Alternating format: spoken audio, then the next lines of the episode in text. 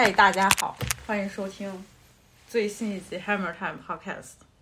本期的嘉宾是我的父亲老周，也是我们老朋友了。大家好，我是康仔的父亲，我们好久好久没来了。对我我们这一期其实没有啥具体的一个主题一个话题，嗯、但是为什么还要录这一期？第一个是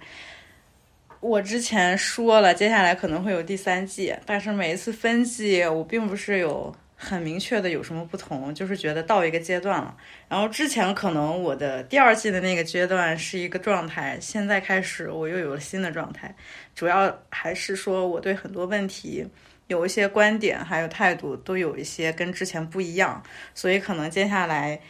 我我们在讨论一些事情的时候，我们表达的一些东西可能跟之前也不太一样。这个之前已经解释过了，就是可能你看起来我的这种转变像是一个变油腻了一个投机主义者，但其实我觉得这是我长大了的一个标志。上次我们录的那一期是你的第二季吗？对对对。上次录其实，我我我们在说很多问题的时候，就是我已经意识到我之前有什么问题，比如说那个时候我还敢对国内的女权开炮呢，虽然他们可能不知道。现在不敢。不是现在我也敢啊，现在我还是觉得那些女权特傻逼呀、就是第二季的时候，我可能就是处于那那段时间，其实在很长时间都是在居家隔离，然后再加上呃，经过了疫情比较严重的那一段时间，然后整个人的状态就是比较隔离的，周围也没有除了那种。经常见的那种朋友，也只是仅限线上聊天，就是真实生活中接触不到人。我觉得这种生活状态对人的那个思考的那个影响还挺大的，就是你永远都跟你处于一个你你的话说同温层那样的人人群在交流，其实你们产出不了什么真正有价值的那种想法和思考。你你。比如说有一些问题，我跟你说，我就是跟你说一下而已，我预先就可以知道你的反应可能会跟我一样，或者你对这件事的评价和态度可能会跟我一样。这种交流可能也就是，哎，已经像寒暄那种了，你知道吧？就并不是说我真的想跟你讨论一个什么问题了。嗯就尤其是在这种这种状态下，这种人的就是社交的状态下，我觉得很有可能，不是很有可能，是一定会变得极端。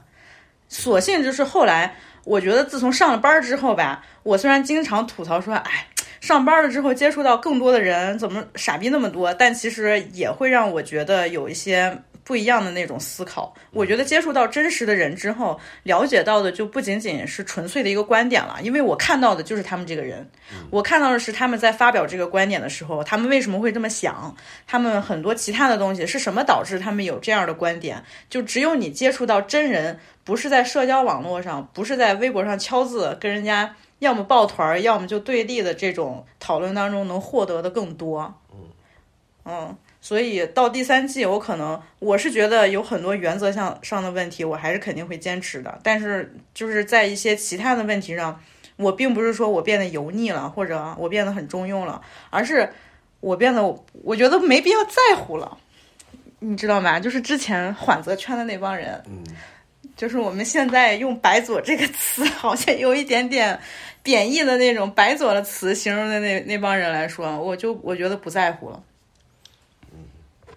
还有什么小粉红，我就更不在乎。所以接下来可能有很多观点，我就觉得特别搞笑。还有还有，再说明一件事情，虽然我之前发过在 Instagram 上发过，但是我还在说，有一些听众朋友可能会觉得，哎，是不是有几期节目下架了？你知道为什么？你都不知道，我不知道。就是因为我收到了环球音乐的投诉就是我在节目里边用他们的歌了。OK，这件事情我觉得还是得重新解释一下，因为之前很多人就问过我这个问题，我其实一都一直都知道，而且我是最不应该犯这种错误的，因为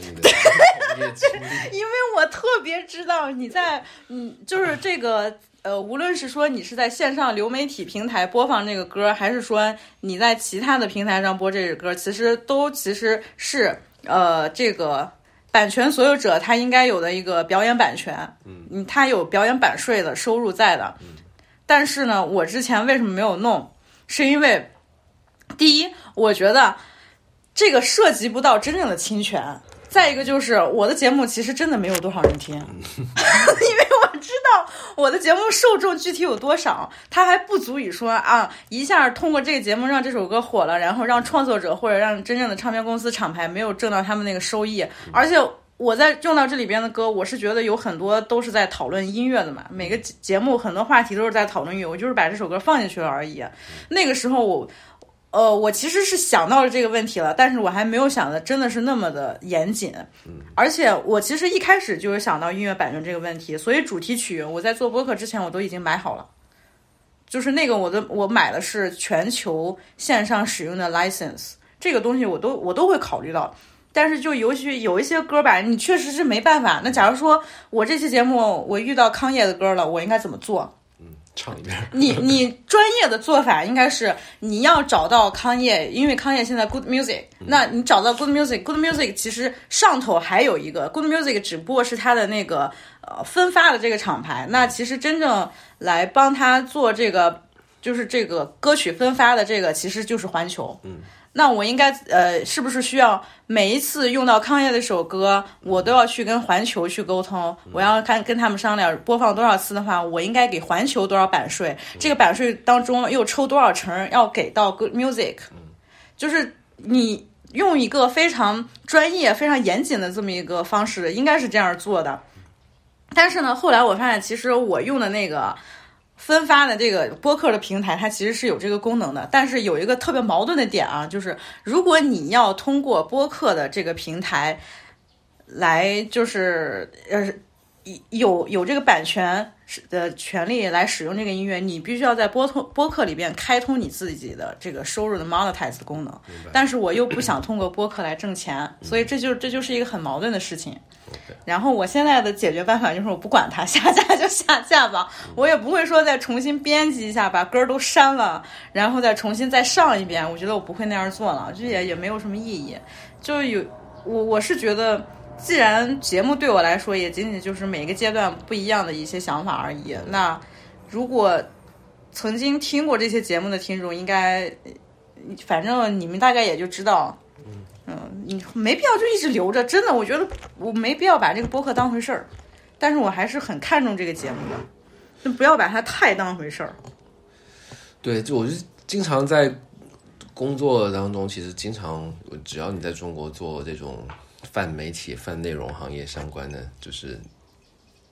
你要去细究你程序上有没有问题，有没有侵到别人的权，一定有的，就是。绝对会有，没有人可以。我们经常也做视频的时候，比如我们昨天做了一发发了一个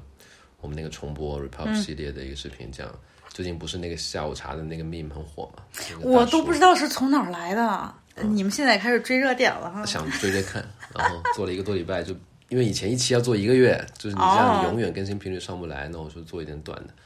然后我们就是讲，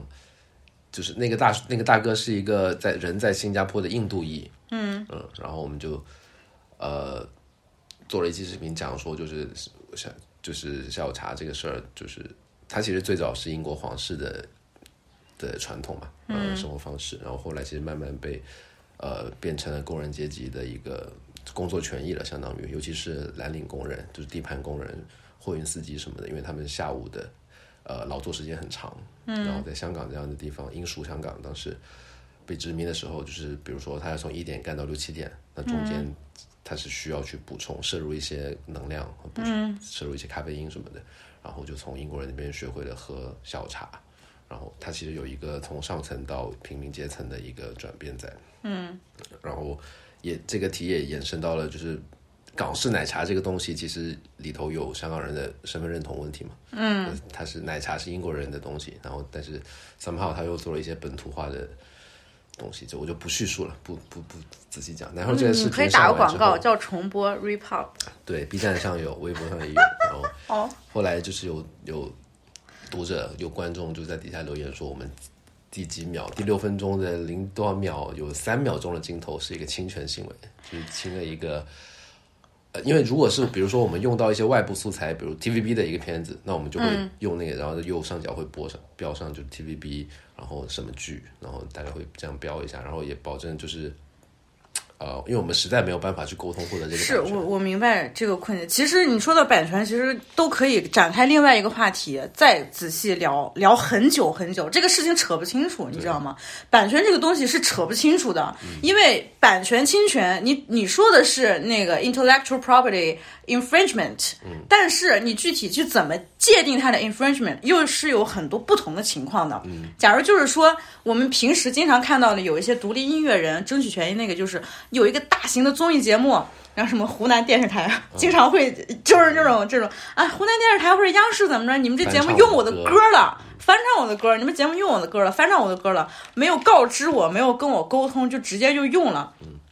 我现在发微博让让大家圈内的好友们共同转发，哎，要保障我的权益，这种，这这其实有一种，然后还有一种可能就是你刚才说的这种和我的节目遇到的这种问题，就是我们其实作为一个特别体量非常小，然后也影响影响力非常有限，真的，我我这个播客没啥影响力，你这个稍微好一点呗，我也没上没有什么影响力来说，我们在引用一个。众所周知，其实也算不上众所周知，但是就是它肯定那个影响力是非常非常大，跟我们不在同一个等级的这么有影响力的这么一个 IP 内容的时候，是不是我们还要就是坚守这程序正义这这个原则，然后就争取让每一件每一个事情都合法的存在？我觉得这个事情您是掰扯不清楚，因为很多时候版权这个。版权这个概念，或者说版版权在法律意义上面的这个界定，它其实并不是那么正义的。嗯，就是前一段时间不是那个中国还有那个，比如说演员呀、什么影视公司他们联合起来，就是说要抵制，对，要抵制这种，这事你真掰扯不清，你不能说它就一定是侵权是不对的，或者一定它就是啊、有好处的什么什么的。就我觉得每件事情其实都是这样，你根本说不清。对，有你你提到这个，我再讲一下。最近不是有一个剧很火，叫《觉醒时代》嘛，一个主旋律剧，讲对，我看你们公众号写了，对，就是他就是二次二次创作的时候给火了的。对，然后那个稿子其实重点在最后一段，就是前面我们都是填内容，因为后面最后一段我觉得批判性有点太强，我们就藏在后面。然后抽一口。对，然后那个就很搞笑了，就是他、他通过二创翻红的这一个时间点，就是四月到五月这个时间，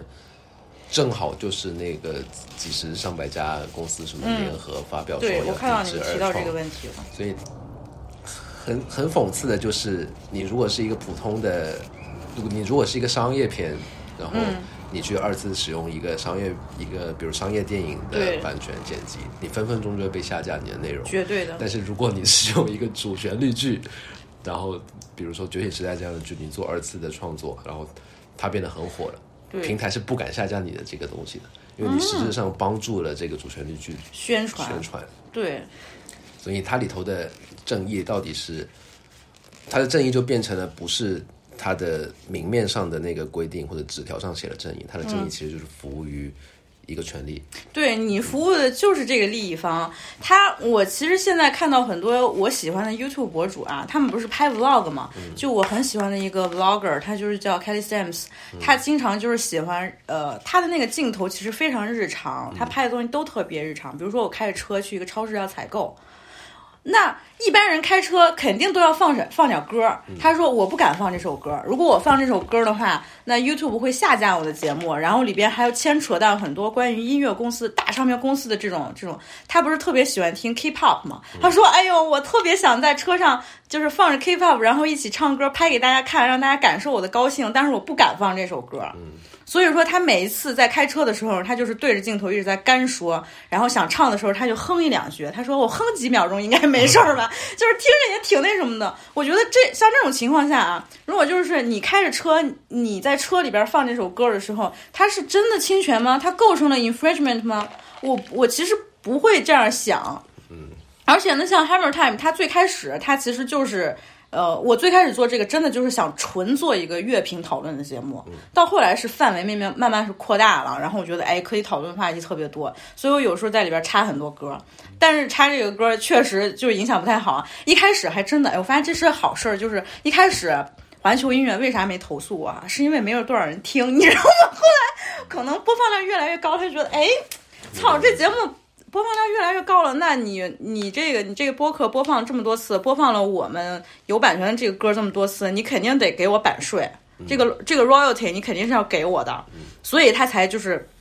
环球音乐是给那个播客平台，就是说你要下架这个节目，然后播客平台才下架的。这这个事情最搞笑的地方，其实还是我就坚持不在国内平台发。其实我在国内平台发是完全不会有这样的问题的。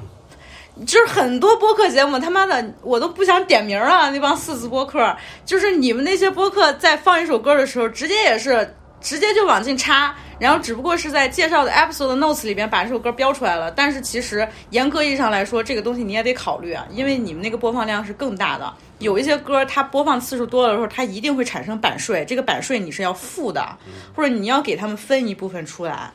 我如我如果在国内发，其实不会遇到这样的问题，但是我又不想在国内发。我如果选择通过美国的这个播客平台发的话，我一定要遵守美国的法律。这个事情真的掰扯不清楚。我特别知道这件事情，因为之之前我我工作也接触到这些，我知道会有多麻烦。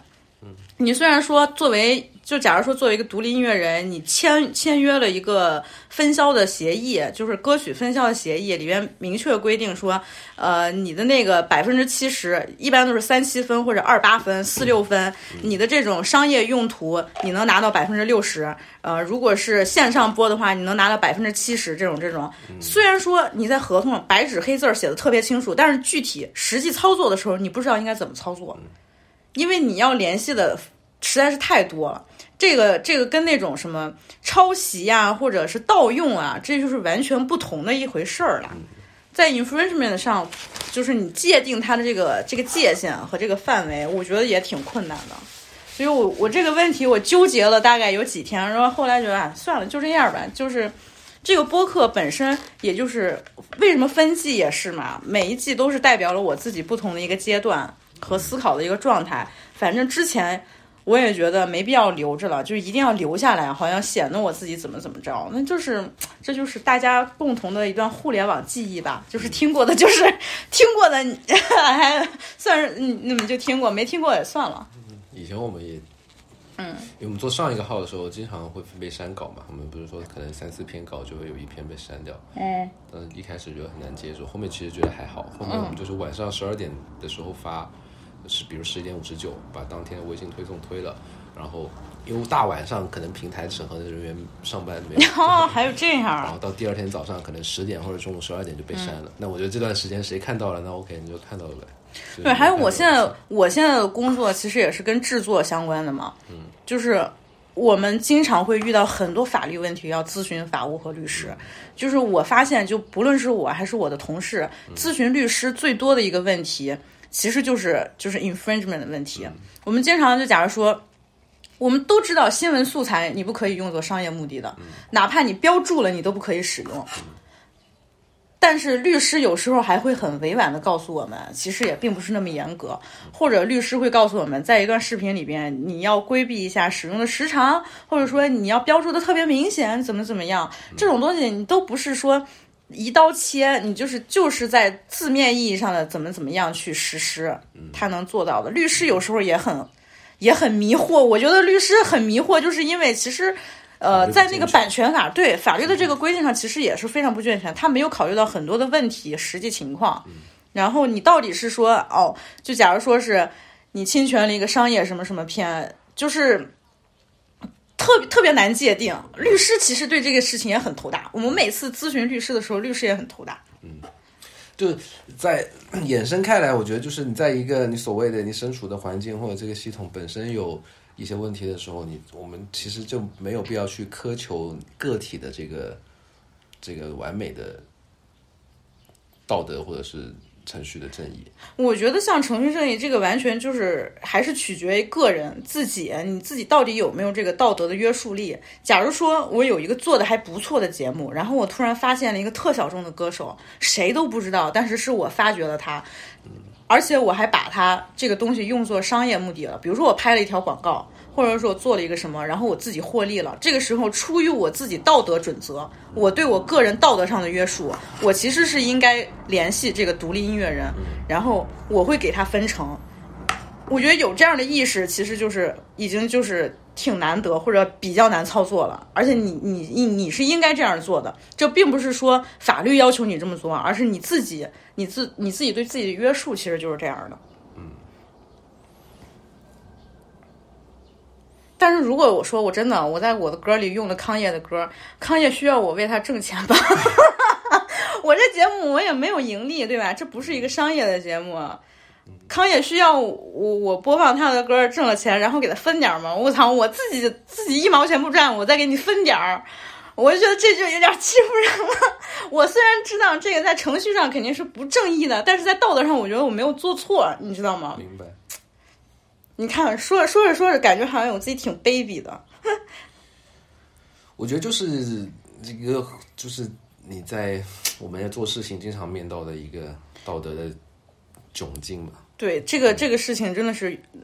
反正我是最近就是想挺多的。而且你就想想，像 Spotify 这种平台，它其实也是呃，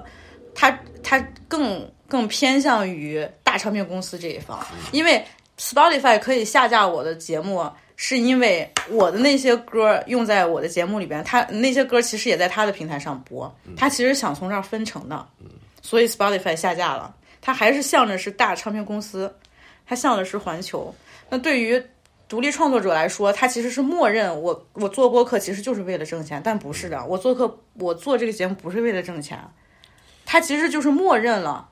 我现在一定有一个很功利的这么一个目的，然后他不允许。我去分他的那点利益，这一点其实我觉得也挺邪恶的呀。怎么就 我我前段时间看的那个《The Midnight Miracle》，他们就是 Dave Chappelle 和 Talib Kweli、Most Def，他们三个人做那个播客，他们还要把这播客刻成一张黑胶卖呢。牛逼不？我那想操！等我老了之后，我重新把所有这些我存下来这些音频，我他妈也做一张黑胶，我那出去是不是能卖点儿？我现在时常会感觉这种道德上的抉择，就是经常出现在我的工作的生活当中，不只是内容制作，它包括比如说你去经营你的公司，因为你知道做。我们媒体或者自媒体这个行业，最终你吃的还是传播这碗饭嘛。嗯。只要是传播的这个这个生意，它就涉及到，比如从甲方到一级供应商到二级供应商到你的媒体，到你最后分包出去的执行，它每一环都有一个所谓垫款的问题，或者所谓一个账期的问题吧。啊，比如说我们接了一个广告，然后外包出去了给几个外面的人做，然后甲方就是要付我们钱那个人，他拖我们死。账期本来说好的，比如一个月，他给你拖到三个月或者半年，然后他做错了，对吧？但是我不能，就我不能跟我应该付钱的下面的外面外包人说，甲方没给我付钱，所以我不给你付钱。我觉得这跟道德没有关系，这就是每个公司管理的问题。就是因为这种事，我每天都在面对无数次。嗯。你知道，你你应该做的就是，你作为中间的 agency，你其实是应该给制作团队，或者说你接下来的那层团队，你答应他们什么样的，你就应该付什么什么钱。客户这边给你的账期拖了，这并不是他们的问题，是客户这边的问题。对啊，是啊，当然就是就是这么操作的。可是就是。所以很多公司最后就死在这儿了嘛，就是你应该收的钱没收到，可是你应该付的钱就是在这儿，你就是要付。那就是应该你资金流动的问题啊，就是没有很多的现金流，真的有很多公司会因为这一步死吗？真的很多人是因为账期死掉的，就是现金流的问题。但是我觉得一般如果说比较正规的那种大厂的公司的话，他们的账期都是有严格规定的，嗯，一般不会超过三十个工作日，大厂的账期绝对不会超过三十个工作日。我们反正所谓大厂，比如爱奇艺或者腾讯视频，或者是一些类似的网络内容的，我就不不具体点名某一家了。反正有试过，我们一笔账拖我们十二个月的。这是哪一家？你偷偷跟我说。一会儿录关了再说。然后就是你拿他没办法，因为你直接找这个公司，他其实是把付款的这个环节交给他的供应商去完成嘛。然后他就说我去催供应商，供应商就说你的客户没给我，就是甲方没给我打钱，我给不了。就是你要么这个时候你要么走法律途径，嗯，对吧？你就付出一定的成本，然后你跟那些法务，你可能会影响你自己的一些工作经历的。然后要么你就去拉横幅，在在微博上你就说，哪个、哪个公司欠我多少钱，拖了多多长时间，然后你要么不干的话，你就自己承受这个压力。嗯我发现真的是最近这几年，就是因为这种事情，让我烦恼的会越来越多了。反而就是之前在更更早的时候，我的那些烦恼跟这种实际的这种困扰来比，我真的就觉得不算什么了。真的，这这就是我觉得这几年我自己的比较大的一个变化吧。嗯，就是可能接触到真正的我自自己去，尤其是对自己负责、对周围的人负责、对自己干的这件事情开始负责的时候，我就觉得那个压力真的是跟之前一种你很自我的、只关注自我的这么一种状态那种心情完全不一样。前段时间我还劝一个小姑娘呢，我说：“嗨，你遇到这种事儿算什么呀？就是你才多大呀，二十四岁，你遇到这种问题算什么呀？等你到二十七八的时候，你等着吧。”这句话虽然听着有点像那种特别特别倚老卖老，我我反正我小时候特别讨厌听这种话，但是现在我就特别能明白那种那种苦，你你你确实是只有经历了以后你才会明白的。好，这这其实引向了我们之前讨论到 J Cole J Cole 的一个话题，嗯，就是 J Cole 的那个 off season 出出的前一天，然后我跟老周还说到了，老周说啊，我明天我都不上班了，我要过年，我要听这张专辑，我的扣哥，因为众所周知，老周是扣哥的终极。终极粉丝能算能能说终极这种算吧，我觉得就是比较喜欢吧。不是他绝对是在你 top five 对吧？但是就像刚才我们看那个乐评，就是对于某些人来说，对于很很多的人来说，J Cole 绝对是他们 top five，但是在我来说 top ten 都排不上。嗯，所以我们两个经常，我跟老周经常互相互相黑对方，但是就是开玩笑的那种黑了，因为我对 J Cole 我是一我一是越来越不喜欢他。嗯，我最喜欢 J Cole 其实是二零一四那个。嗯。其实我觉得这张专辑就经典到我至今现在想起来，就比如说他经常他在二零一四里面讨论到的一些话题，就比如说那个 Wild Dreams，我特别喜欢 Wild Dreams 讲他的初夜。哎，一般男的讲他的初夜写成一首歌，我会觉得特别油腻、特别恶心。但是 J Cole 就不是，J Cole 就不是，J Cole 在 Wild Dreams 里面讲他的初夜，哎呀，讲的就是不一样，就是特别感动，就是让我感动。还有讲那个呃那个。No wrong model，就什么哎呦，One time for my L our sister，One time for my L A host。我觉得他其实写情欲，就是其实写的很好，他就是嗯他的形象，包括人设，然后他的腔调，他是很雄性荷尔蒙的那种，就是直男，直男，但是那种。我我之前跟你说他是直男审美的，就直男终极，直男审美的终点，我觉得就是那样，就是又又高又帅，然后。呃，声音很浑厚又很低沉，然后爱打篮球，然后有 喜欢，就是他不是跟普马有联名鞋嘛？我家还有他两代的球鞋，我都有。然后就是这种直男的美审美当中一个很终极的一个一个样子，但是他写情情欲、情爱情或者是性的时候，其实写的真的挺好的。嗯，就是没有那种很直男、很恶心的那种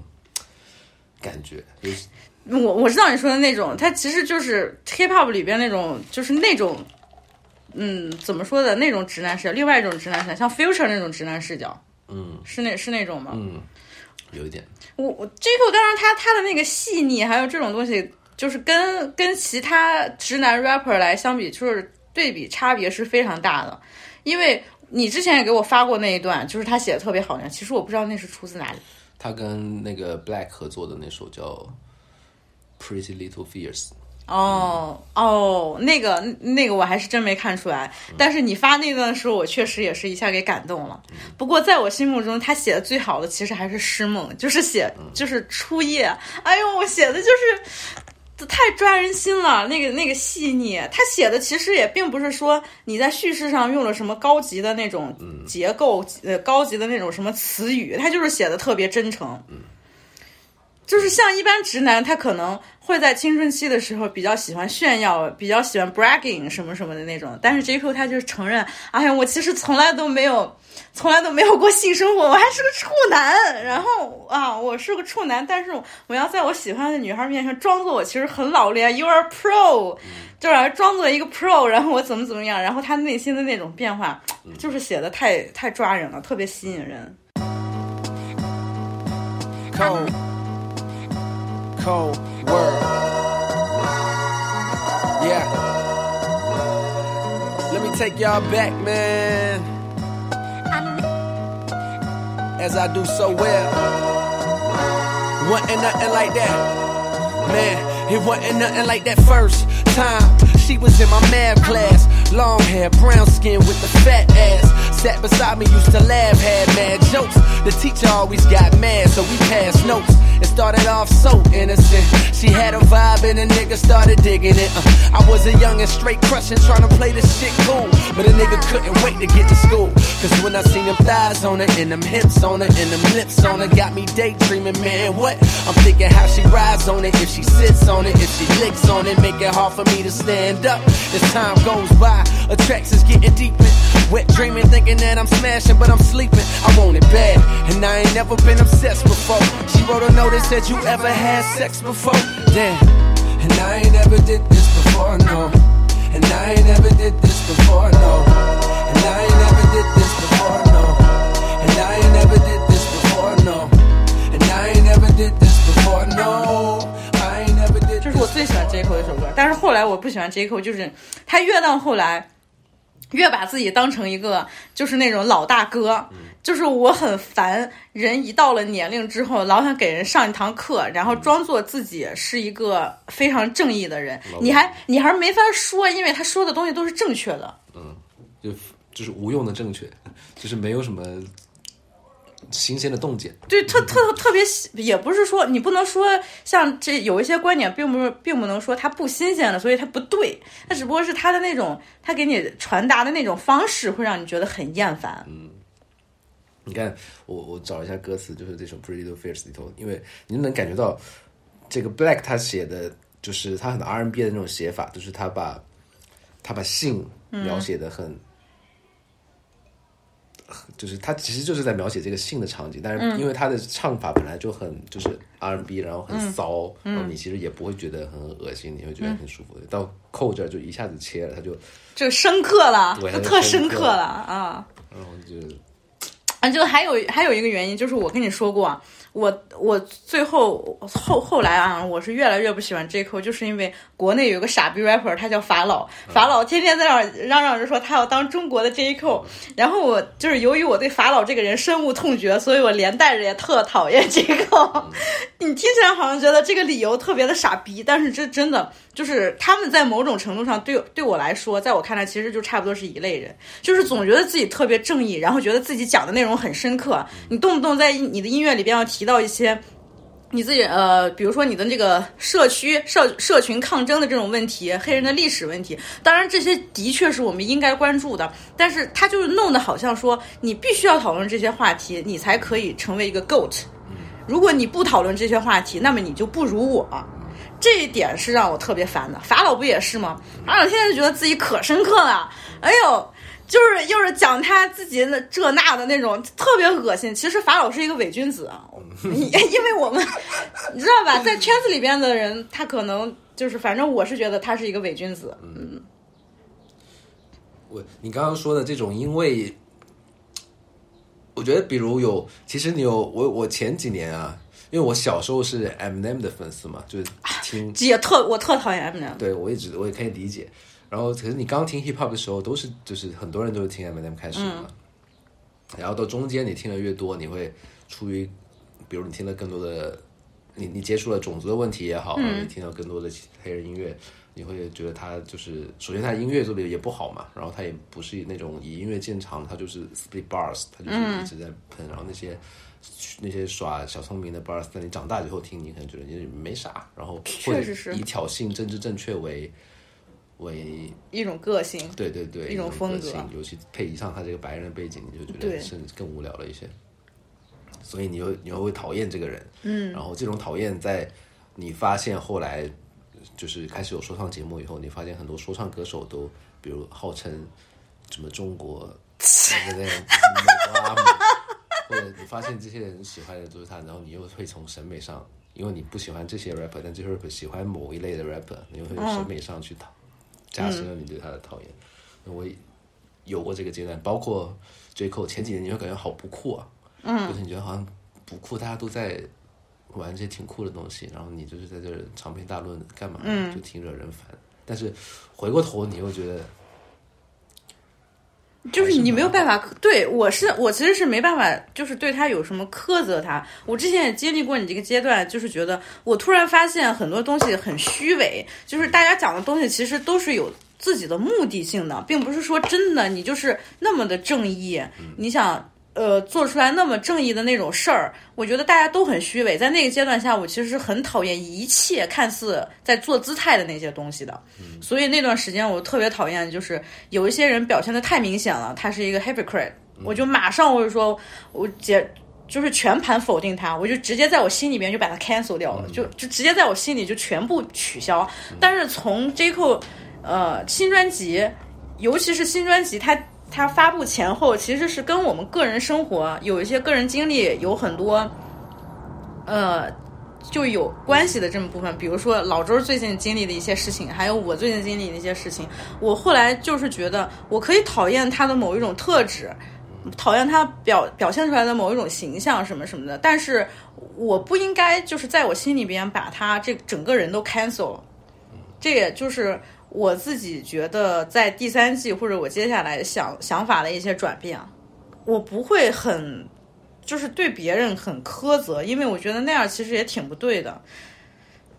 在对于对于 J.K 来说的话，我虽然很讨厌他老是装老大哥啊。老是在那儿吹牛逼，说自己其实是讲好像很深刻的东西，就一定显得自己正义。讲深刻的东西，就好像意味着你的音乐是最好的，什么什么的这种。我当然很讨厌，我之前还很讨厌他这一点。我宁愿他说一些非常就是真实的、真挚的那些东西，跟你掏心掏肺一下，我也觉得都可以，哪怕挺矫情的。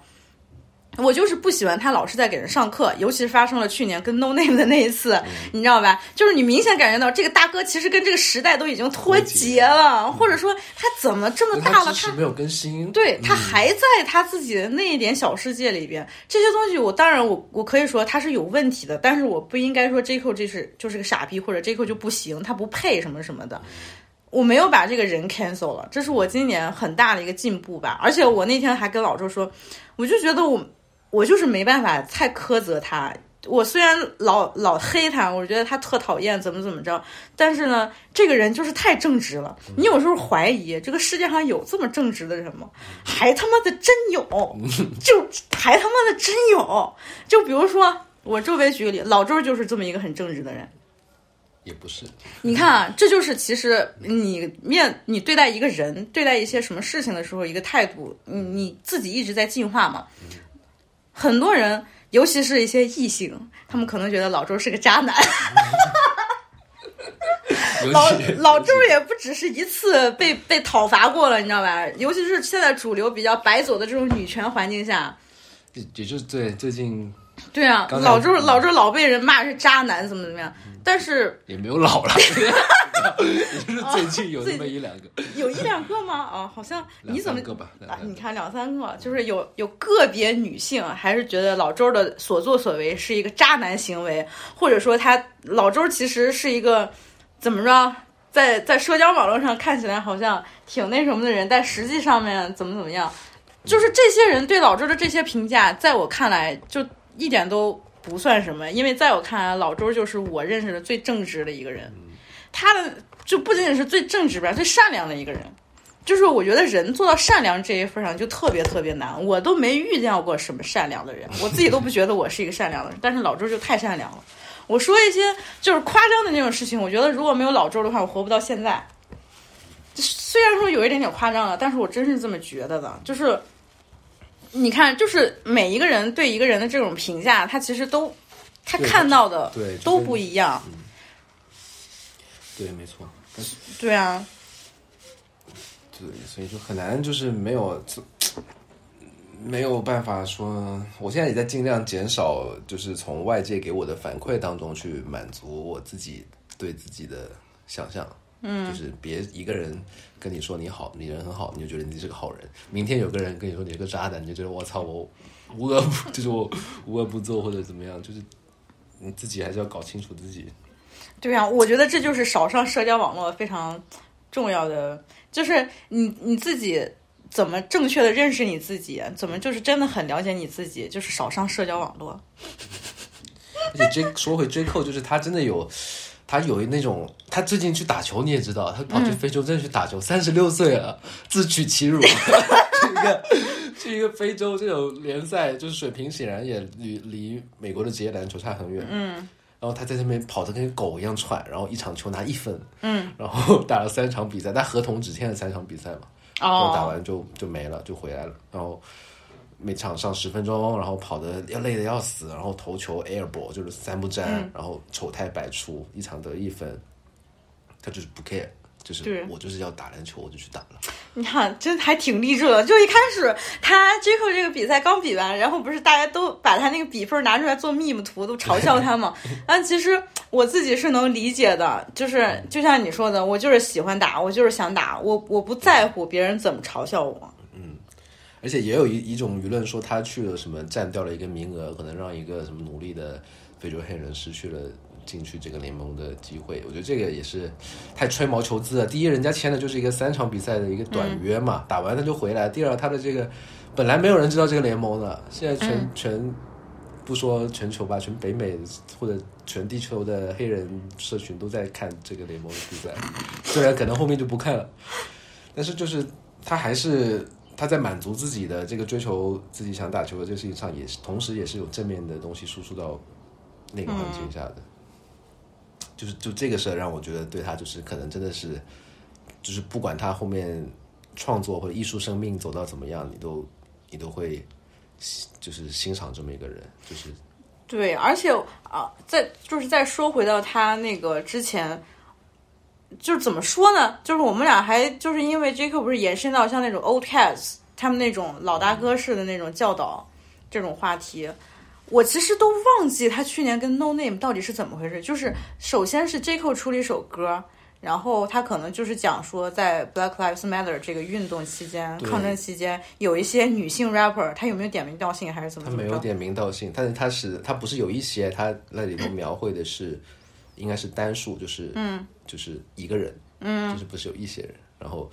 他然后他里头是说他的，因为 No Name 那时候不是很激进的在社交网络上去发表很多写很多文章什么的，发一些内容，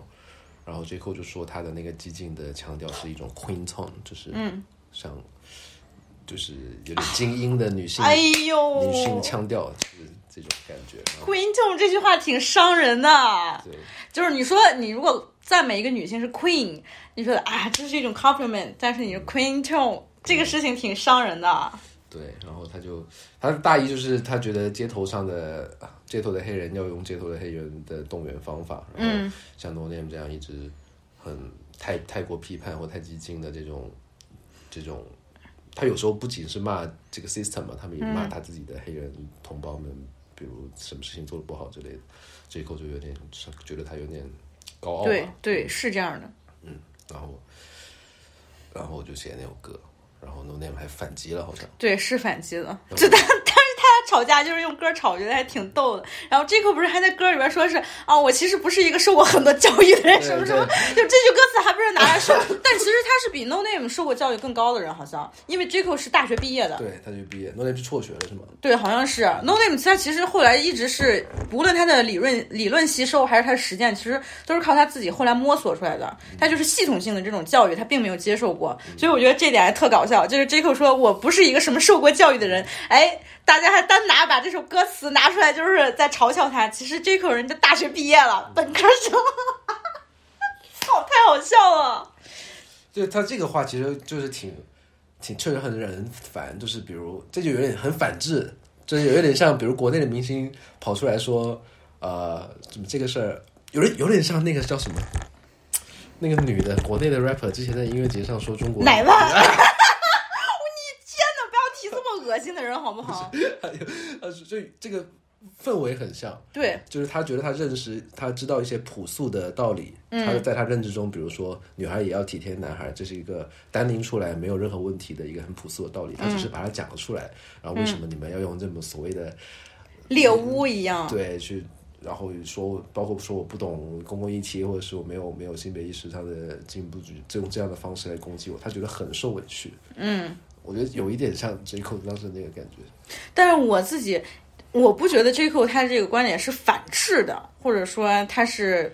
怎么样？我我只是觉得他在当下那个环境提出这样的这样的一个观点是不合时宜的，因为当时正好其实二零二零年后半年。这整个半年一直持续到现在，他因为 George Floyd 的这件事情引发，然后呃，还有他其他有很多呃被警察暴力执法、受迫害的黑人，在这个运动期间，其实你做的不应该是分裂，就是你可能你可你可以有一些观点，就觉得哎，这个人在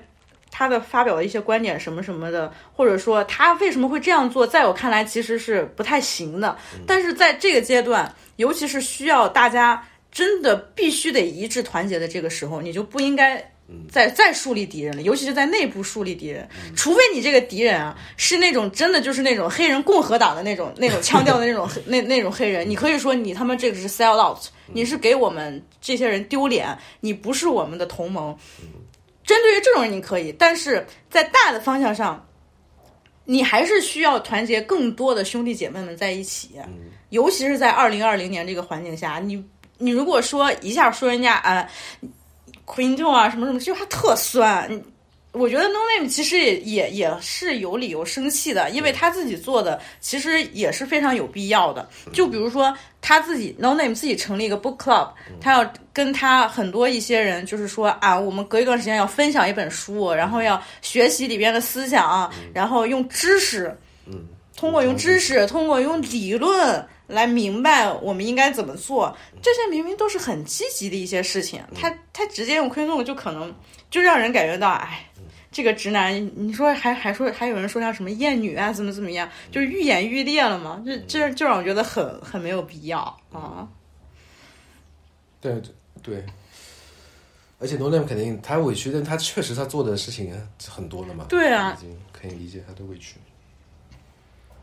反正去年你这么一说，那我跟去年我自己的那个态度都都有一些不一样了。因为去年我是觉得 J 口特别傻逼，特别没有必要这么说的。但今年，我虽然还理解到他一些什么成分，因为我今年也发现，其实 No Name 说的很多东西也特别跟国内女权这种环境一样。因为前段时间我看到 No Name 在 Talib Kweli 的那个那个那个 Instagram Instagram 里面直接在评论里面开始吵架了。就最开始是 Talib Kweli，他一开始就说。No Name 其实是污蔑他家暴、厌女，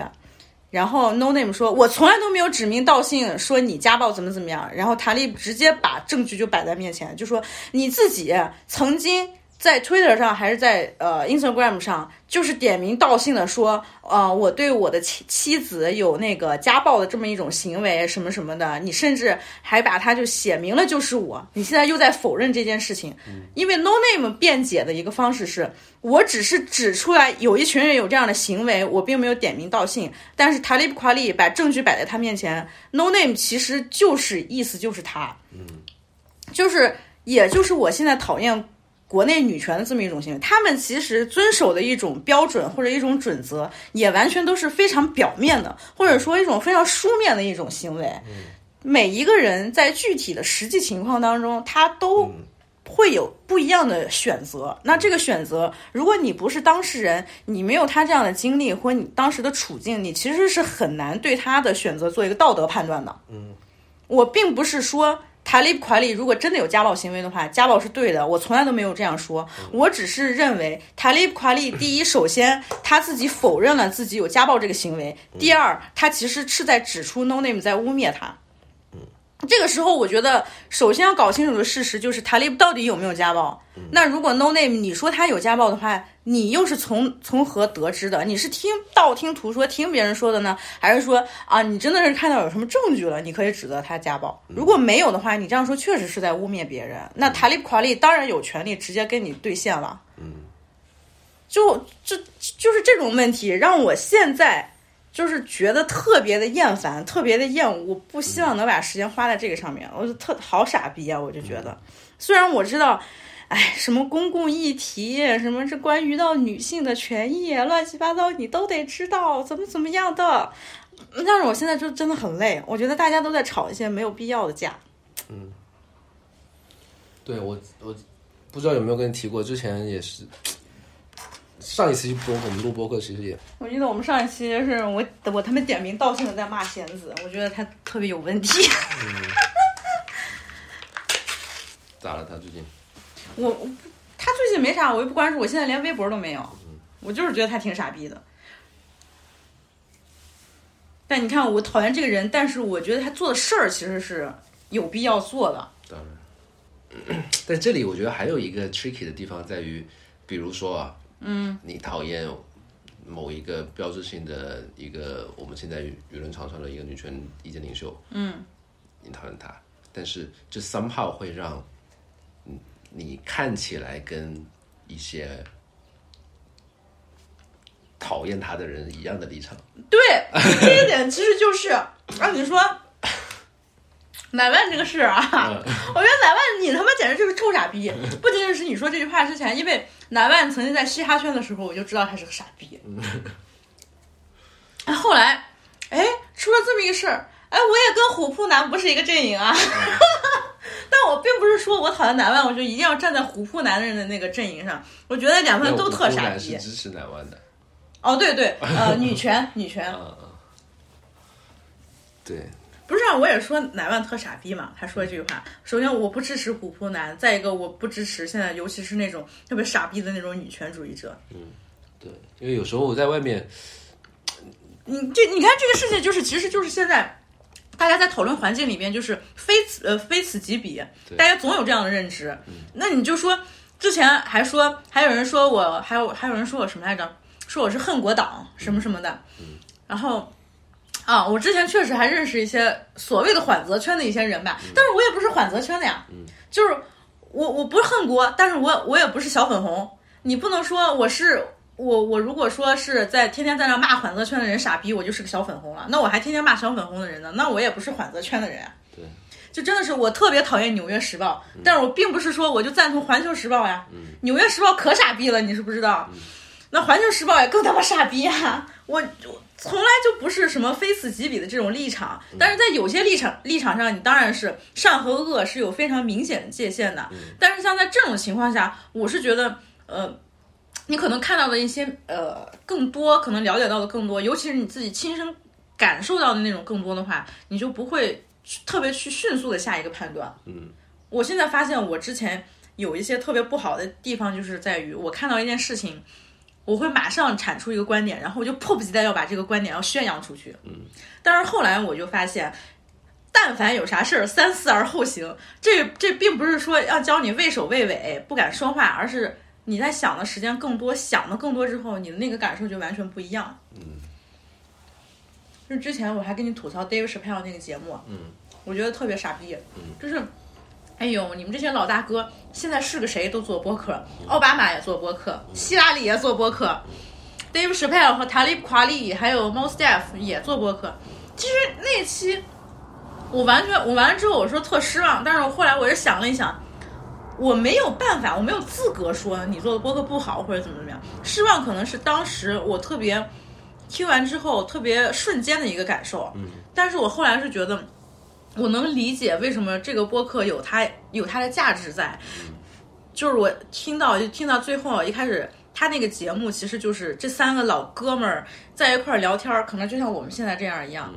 根本就不是说哎我有一个特定的主题，我们这一期节目要围绕这个主题来产出一些有价值的观点，怎么怎么样，人家也是从闲聊开始的，就闲聊就说是，嗯，当一个人特别想死的时候，你应该做些什么。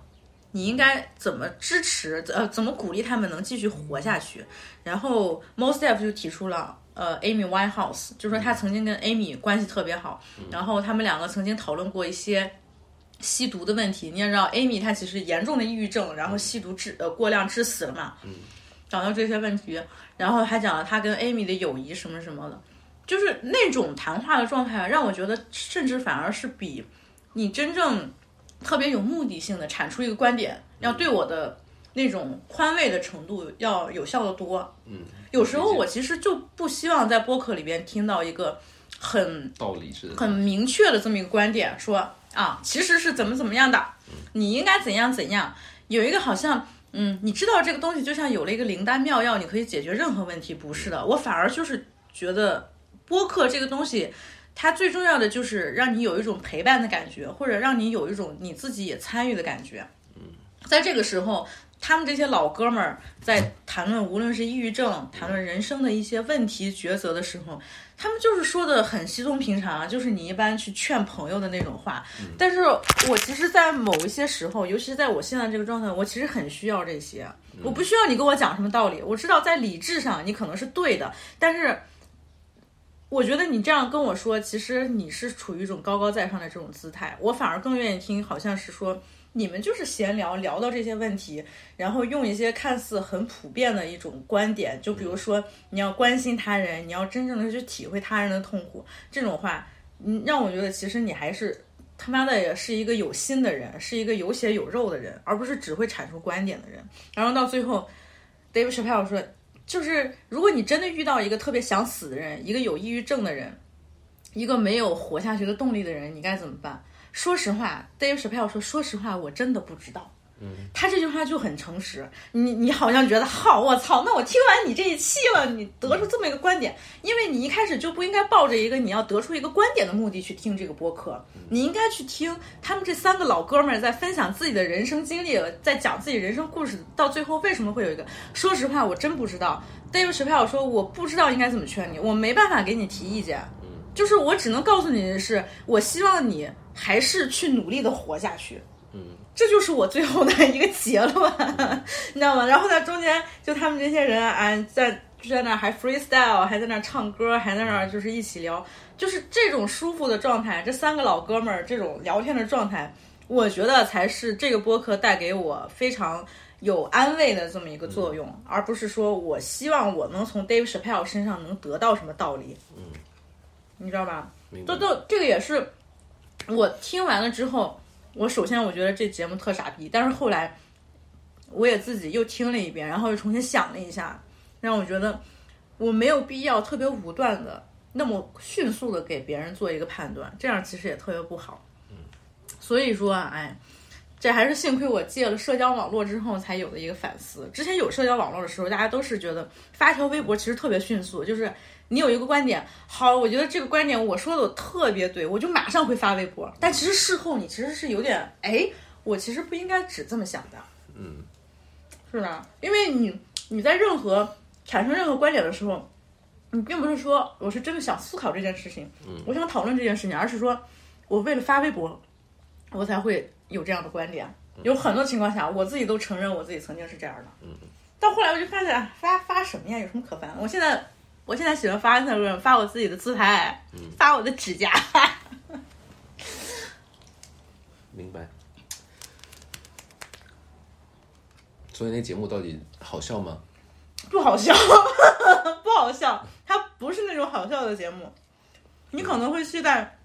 David Chappelle，对，又还又像他的 Stand Up Comedy 里边的讲的那种。真的觉得哦，我操，非常挑衅的那种观点，但其实就是几个老哥们儿在一块聊天聊出来的节目。我后来其实也觉得播客这个东西啊，我对播客的一些期待和我自己想从播客得到的一些东西也在发生改变。就我之前有一段时间，我是真的不想录播客了，因为就像我之前提到的，每一个人都在做播客，奥巴马在做播客，希拉里在做播客，每一个。嘻哈圈的老前辈都在做播客，塔利布·夸利有他自己一档节目，然后那个 Pharrell Williams，他的那个播客 Other People 也重新开始了，还有谁啊？让每一个人都在做播客，就像曾经每个人都在开公众号，写一点自己的那种特别傻逼的见解和酸诗一样，你就是这还有必要吗？那我做公众号，我做这个播客的目的又是什么？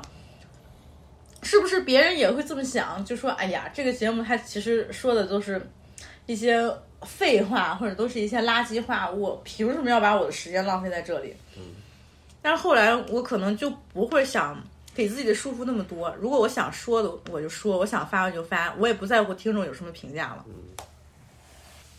今年我们一直本一直本来今天想把我们那个公司的博客再做起来，后来我就越想越没劲儿，就。可能最终，我觉得如果我要把它当做公司的业务去一部分去弄，可能就是不行的。嗯。哎，你知道有一个有一个公众号，或者有那么一个人，他叫中式美品笑话。我知道。他前段时英式美品笑话，中式美品中式美品笑话，他讲的其实就是中国类似于苏联笑话的那种中国笑话。前段时间点名道姓公开批评库左忽右和 Just Pop 哦，他说那个中文播客被被收编编。了，收编这词儿也挺可怕的。嗯，就是我现在其实我也觉得就挺危险，但是我还想跟你说一下啊，就是说那个公众号写的那个，比如说他说忽左忽右，之前这个节目最大的风格和特色就是敢说，什么都敢说。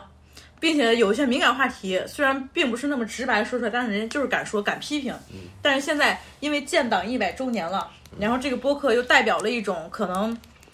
在某些程度上面比较契合这种主旋律宣传的这种东西，就开始做一些特主旋律、特别红的这种事儿。你觉得上海那个杨浦区有一些合作？对？你觉得这算是一种收编吗？或者说，这种收编到底对于，就尤其是可能像呃，我其实是忽左忽右的老听众了，但是到后来我虽然不听了，但是对于像我这样的听众来说，它是不是一种伤害感情的行为？我觉得那篇稿子我好像看了，那天是谁？我跟那个不合时宜的孟尝。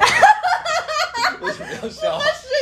我你不是说就是很多人，其实就是你认识的很多人都对孟尝有意见吗？对，很多女性尤其是，但她自己知道。然后就是我觉得她好，就是好在，比如我们坐下来，然后、呃几个人，然后你觉得她作为一个所谓的她日常的微博的女性主义表态是有问题的，你就可以说的。嗯，然后她就会哦，他是她她在她在想反思和自省，就是这个我觉得就比绝大多数的这种比邓艾强多了，是吧？邓艾这种傻逼，强一百倍。邓邓艾是更更他妈虚伪。你这么一说，还真是。嗯现在邓艾就是我评判那些声称自己是女权主义者的男性的一个标准了。然后我跟他很熟，然后我跟他还有另外一个人有一个群，然后三个人小群。那天是有人把那个稿子发进来，我看了一下，其实我觉得那个离收编还，我觉得这个一个你忽左忽右这样的博客，你做到了业界的前三前五，然后你同时你不只是一档节目的那个制作方，你还是 JustPod 是负责很多节目的对剪辑和策划，然后它相当于它其实是中文播客的一个 一个探索的对，尤其是在播客这个形式上，专业化的很重要的一个节目。对，因为之前的播客，大家其实就是觉得在喜马拉雅上、在荔枝上怎么录一录发出去，什么你说点屁话都可以叫一个播客，但其实不是。其实 JustPod 是刚好就是真正的把做播做播客、做音频节目当成一个很专业的栏目、一个节目去做的，就是。我觉得这个环境下还是很需要这种专业的态度，而且之前两个人都是很资深的媒体人嘛，嗯，但是我还是很讨厌这个节目，就是因为他妈太精英主义了。我觉得这句话我也不什么藏着掖着，我我当陈也良面我也敢说。后来他俩好像就没在一块做吧，是杨毅自己去做新闻类的一个，然后陈彦良继续。呃，我刚刚想说的是，就是这个节目或者说这个机构，它它放在这个位置，它是势必。你现在播客又这么火的东西，你哪一个地方政府也好，你区政府有一个什么事情要弄，你想到要去传播的时候，你对你如果想到播客这个介质，你一定第一时间就是想到这个机构的。对，是他们我我能明白所以当比如说你从长远长远考虑，你一个公司，你如果有一个机会说上海哪个区的区政府有一个什么 campaign，呃，想你参加一下，你自己的道德判断一下，它不是一个特别恶心人的。嗯，那种主张或者是一个宣传的东西，然后又同时你可以跟某个层面的政府打上交道，建立一点政府关系，这样以后比如删你节目的时候，你起码知道为什么删，或者有一些通道你可以去、去拐弯抹角找到负责你的网信办也好，或者什么也好，这个这是一个很好的机会。嗯，要是我也会这么做。然后我觉得用收编这么一个词，其实是挺太太太苛刻了。是是苛刻，而且就是我觉得“收编”这个词也有点就是挺狭隘的，看不到很多不同他为什么做选择这么一个缘由吧。就像是很多缓则圈的人，他其实你你说他缓则，他真正是。为了说是让这个环境变得更好嘛，我觉得他到最后他的那个主要的目的也是有点偏离，就像是呃，海外尤其在美国反 CCP 的那帮华人，就是反 CCP 已经反到失智了。嗯，就是就是这帮人，他们已经就是太注重于他们这种观点输出，他们这种立场，而忽视了真实情况是怎么样的。其实我可以举很多例子，就是像嗯，比如说像重庆，嗯，像深圳，嗯。市政府其实都是非常扶持呃呃那扶持那种文化的，比如说重庆这边，他可能就是啊 hiphop 搞得挺好，或者亚文化什么的，他们市政府会有一定的资助。像深圳那边，深圳那边的政府其实也是挺给力的，因为早些年有很多海外的那种音乐人，在环境还没有特别糟糕的时候，海外很多音乐人来内地演出什么什么，尤其在深圳这种地方，市政府是给很多帮助的。就是这个事情，你不能马上判断说你接受了政府的帮助。你就是一个邪恶的什么一个人，或者怎么怎么样？嗯，我觉得每一个人都有不同的考虑吧。对，这这些这些观点，可能在我之前，我就可能会就比较极端的说，因为这是一个邪恶的政府，这是一个邪恶的政权，所以你但凡你跟政权有什么样的合作，你都是违背了自己。嗯，你其实是一个 sell out 什么什么的。嗯，但是我现在我不在乎这些，我可能想的其实就是你真正能。有什么样的影响，或者你这件事情到底能不能做成？我觉得这是我上班以后的一个态度的一个转变。对，对啊，就更别说那些，比如你在你在身在体制内，嗯，然后你在真的很努力的做事情的人，就比如在在在基层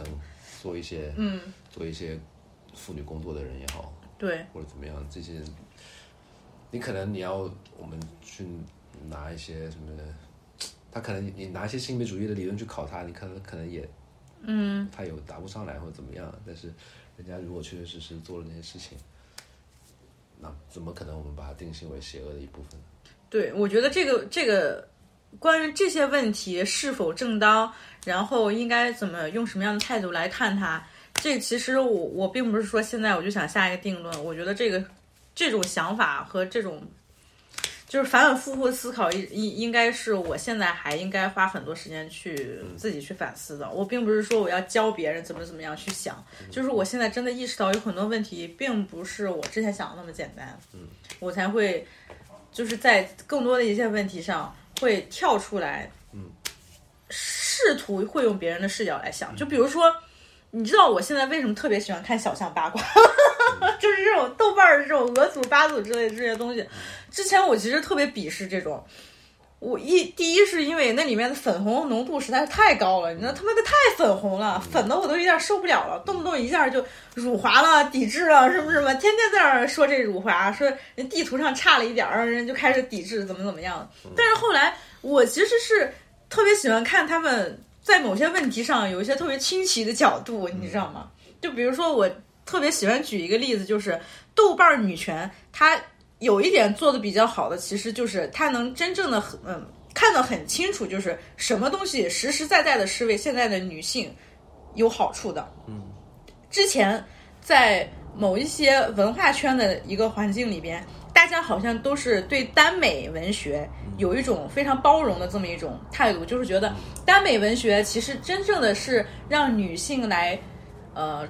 脱离自己的女性视角，以完全是一种女性凝视的这么一个态度，这么一个视角来去凝视男性，这是女权的一种进步。这种观点大家其实听的肯定很肯定很多了，但是呢，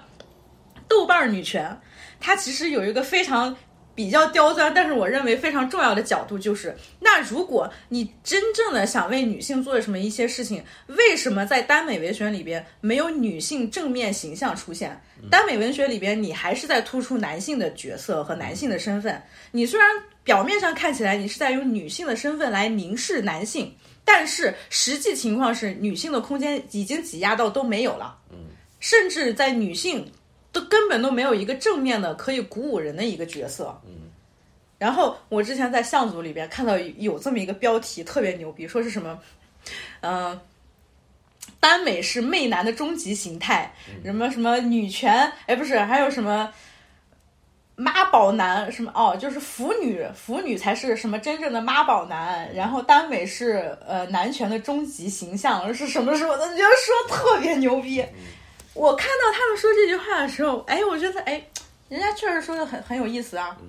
就是你看看现在，像是那种之前还火过的一些剧里边，就是有很多耽美的那种，他没有明着说这是男男之之呃男男爱情什么什么的，他其实就是很隐晦的打擦边球，就是讲述男性这种。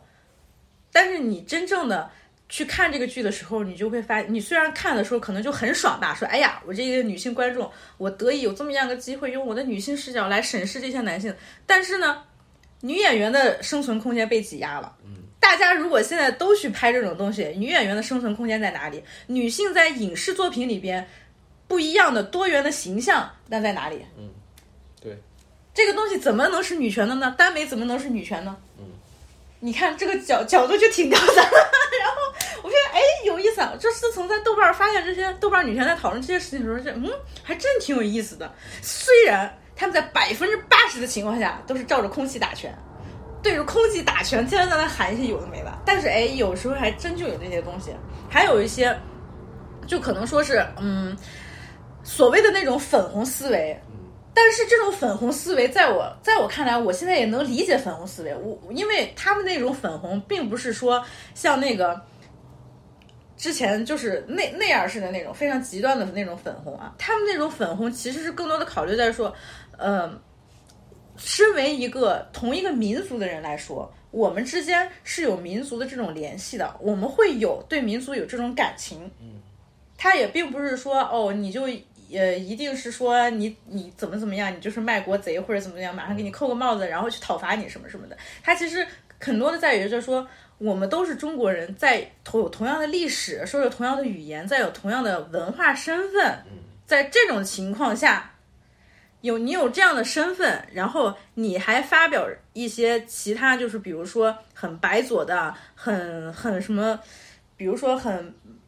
谄媚西方的那种言论，在他看来其实是不正确的或者不对的，什么什么，就是你你如果把你的这个想法前因后果你都讲清楚，其实我也是可以理解的，就是我我可以在这种程度上理解这种人。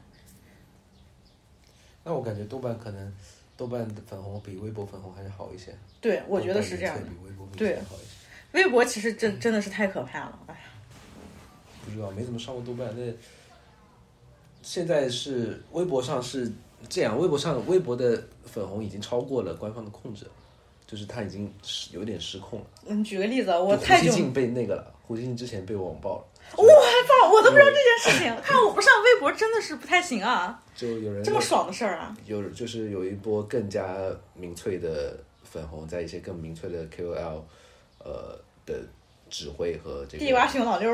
上帝之鹰，对上帝之鹰，上帝之鹰这种，然后的指挥下，就是认为胡锡进实际上是一个公知，臭公知，然后去骂胡锡进。哎，公知这个词儿的定义也不一样了，就是跟以前不一样。现在的公知就是那个嘛，缓则，缓则吧，可以理解为缓责，或者非常偏向就是。恨国，恨国嗯，恨国党，行吧。我他妈真的笑死了！就有生之年，就前两个月的事吧，一两个月前，你看到胡锡进被定义成公知和恨国党，我就觉得真的很失控。然后之前其实端上面有一篇文章，是一个学者仔细去拆解一下这个现象，他就是他这是两种民粹，一种是就是两两个势力吧，在重新定义，在定义爱国主义这个事儿，或民主主义这个事儿。在争抢这个定义权啊，行，挺逗的。你看，我其实对缓责圈意见越来越大，也也并不是说我开始吸收可能看似相反相反那一方的观点。其实是我后来发发现，反则圈也有很多很很多的问题。就比如说像邓艾这种人，我觉得这件事情简直就是今年最好笑。我不知道我后来怎么样的结结局，我没有关注到。不管干什么，不管你持什么样的立场和观点，到最后其实都是为了标榜自己，给自己脸上贴金。不过我前阵子真的仔细的想过一下，我会不会有一天，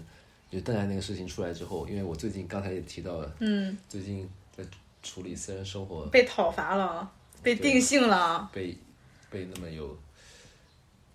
对。也倒没有被定性，就是反正就是有那么一两个反馈，其实挺不好的。然后你往心里去了，觉得我伤害人家，对我我我有一点，呃，重新审视一下我自己在，就是浪漫关系当中的所作所为，然后重新认知了一下。然后我还仔细想过一下，我有没有，我是不是会被游行，就是就是挂界。那真不至于。我觉得像这种这种东西，就完全是属于你很私人的两个人在各自的亲密关系里边不同的一个观点吧。就像影像邓艾的那种影响力，为什么他这件事情能引发这么多的讨论？就哪怕是我在就是我在推特上都看到有那么多人在讨论他，就他妈这么一个傻逼。哎，我我是觉得是因为他自己在微博上在那种。就是公众讨论的空间里边，给自己塑造那种形象和他实际所作所为，实在是，嗯，差距太大了。但其实我说一句特别特别欠打、特别落井下石的话，我早就发现邓艾这个人有问题，他妈早就发现邓艾你有问题了。但我其实一直只是听过这个名字，你也不知道他在干嘛，平时也没有印象说在微博上有发表什么高，就是。就是牛逼的东西，对他其实真的就很奇怪的一点，就是不知道他怎么回事儿，他一下就成为，就可能那个圈子一个特特有代表性的这么一个人物，但实际你看他的一些发言，其实都是一些说来说去就那么一些意思，没有真正有用的东西在的，就是这个让我就觉得特好笑，然后后来我就发现，就尤其像这些。今年二零二一年都过去快一半了，这么长时间以来，我自己有点刻意的避免社交网络，然后有点自己有很刻意的把自己的时间都花在自己和周围的人身上吧。我自己感觉还真的就是不要太把自己当回事管好你自己。还有啥聊的吗？不知道呀，我这期都不知道能不能剪成一个节目哦。你就你就知道吗？就前段时间，嗯，突然开始听 Nicki Minaj 的那个 Pink Print，嗯，特别感动。就我之前一直觉得 Nicki Minaj 是一个属于那样的一个形象，就是我并不会把它当做一个呃，能带给你一些很，就是很私密的或者很 personal 的那种那种感情连接的那么一个人。我一直觉得他是。比较偏娱乐、比较偏表演的一个大姐，但是我听完《The Pink Print》之后，我就觉得给我的感动实在是太深了。就尤其是他有有有一首歌，就大家给你，那首歌，我其实还是特别想在节目里面放一下，太感人了。有一次我真的是就在晚上，然后开始听这首歌，一个人走在路上都。热泪盈眶，我好久都没用这个词儿了，就是热泪盈眶的一种感觉。The night is still young，就放一下吧，我觉得太感人了。你可能就觉得这首歌特别像，就是零零年出的那种特 EDM 的那种俗大俗歌，你知道吗？就可能听这首歌，你就需要在一定的那种环境和情境下，当时你刚好就到那个位置了。然后我在 YouTube 上看这个歌的那个 music video，然后有一个评论就说，就是你知道 YouTube 上有很多就是有很多老的那种 music video，大家都是说打卡嘛？说啊，有谁还在二零二一年听这首歌吗？有谁还在这个时候听这首歌吗？就是那种打卡行为。然后有个评论就说。别再问了，有谁还在二零二一年听这首歌了？我们从来都没有走过，我们从来都没有离开。We never left. Stop asking who's listening. Twenty twenty one. We never left. 就是一下就特感动。哎呀，我那天一下听的就是热泪盈眶。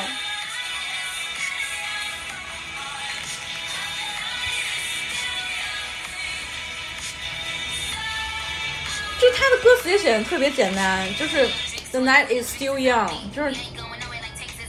有时候给我的感觉就是，虽然咱俩经常说，哎呀，快三十了，有什么样什么样的危机感啊，或者怎么样，到三十了，你是不是应该像你的有那种同柴焦虑，就是你的同龄人明明都达到这种地步了，但是我还这样，是不是又开始就特别开始焦虑，有有这种这种或那样的那种想法？但是就是这张专辑一下子把我拉回到我曾经比较年轻的那个阶段，然后我现在回想起来，其实我自己的那些变化，我自己的成长，我自己的进化，最清楚的人就是我自己。我自己到底有哪些有哪些不一样。我现在到底有没有越来越好？最清楚的人只有我自己。这并不是靠表面上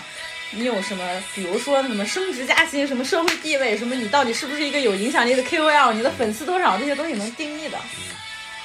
所以我有时候也想你跟我说的那种同柴压力啊什么什么的，我觉得没有必要担心，因为我们虽然快三十了，但是今夜仍然是年轻的一夜。这个关于 peer pressure 这个事儿，还真是孟孟尝有一次他给我一个很很慰藉的一个话，嗯，当然他还是用他那种很文绉绉、很很那种很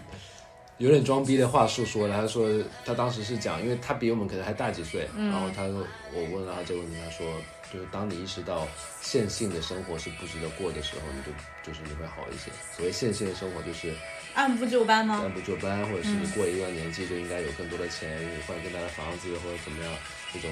现实的生活。如果你从意识上不认同这个，你的实践上就要去就是往这边靠。然后你不能嘴巴上说你我不要过这种现实的生活，我要多元，我要自由，我要怎么样但其实你还是特别在乎世俗的那一套标准。那你的就不对，然后你就是必须要充分认知到我现现生活不值得一过，然后把你的人生想象成一种更零散的、更模块的形状。他当时好像提到过一个“模块状”这个词，还是我后来脑补的忘，就一个阶段可能想做一个这么一个事情或者这样的东西，下一个阶段你想做别的事情或者别的东西，然后这样去组织你的人生会比一个线性的图表会要有意思。就老长哥，你看 他这个对。但 但我跟你说，有这样想法，会真正意识到这个问题的人，还真的就是等到你三十左右的时候，你才突然会意识到。对，因为其实在我之前，我是一直还挺有压力的。虽然我可能嘴上说我不会在乎什么什么的，但是压力或多或少肯定都会有一点。嗯，但是现在，我觉得我自己，因为我自己身上发生的一些事情，可能我会更关注我自己真实的这种想法，我也不会在在别人面前再表演什么了。嗯，你看，就是，哎，我觉得 Nicki Minaj，尤其是 The Pink Print 这张专辑，就是之前我从来都没有觉得他会这么好，直到是最近我才觉得他真的好好，他真的太好了。The Pink Print，就是那种年轻，然后 Nicki Minaj 也是苦出身吧，算是挺苦的吧，曾经，然后慢慢的到现在，然后他这张专辑里边，就是跟前一张。那张特别粉嫩的那种芭比不一样，但是也没有后来就是像后来 Queen 那种，他有了更成熟的视角，就是刚好在一零年这个阶段，嗯，也是我那个时候十几岁，还不到二十岁的时候，然后再回想起来，过了十几年，过了十一年，再回头听，哎，那种感慨啊，让我觉得流行乐真的是这十年来的流行乐真的是太棒。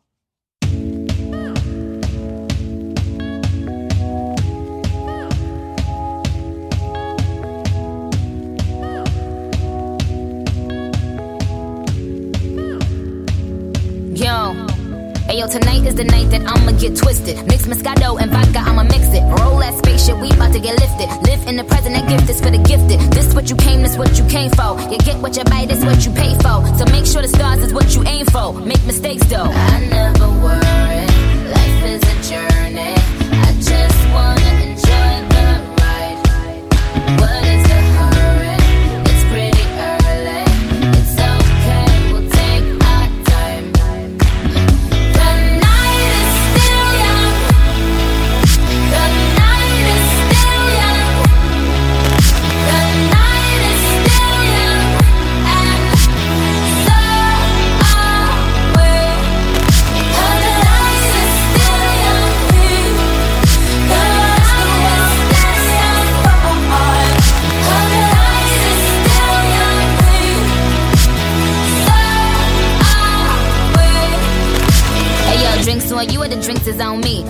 Going nowhere like tanks is on E. We still getting money, what bank is gon' be? If he sexy, he planking on me. So when them big boys with all of that, tell the bartender say my order back. It's bottle service, he ordered that. Might let him take it home and slaughter that. He got friends for all of my friends. They ain't leaving till we say when. And we gon' hang over the next day. But we will remember this day. So drop it, pop it, get low. And we could drop the top and just cruise. We fresh to death down to the shoes. My only motto in life is don't lose.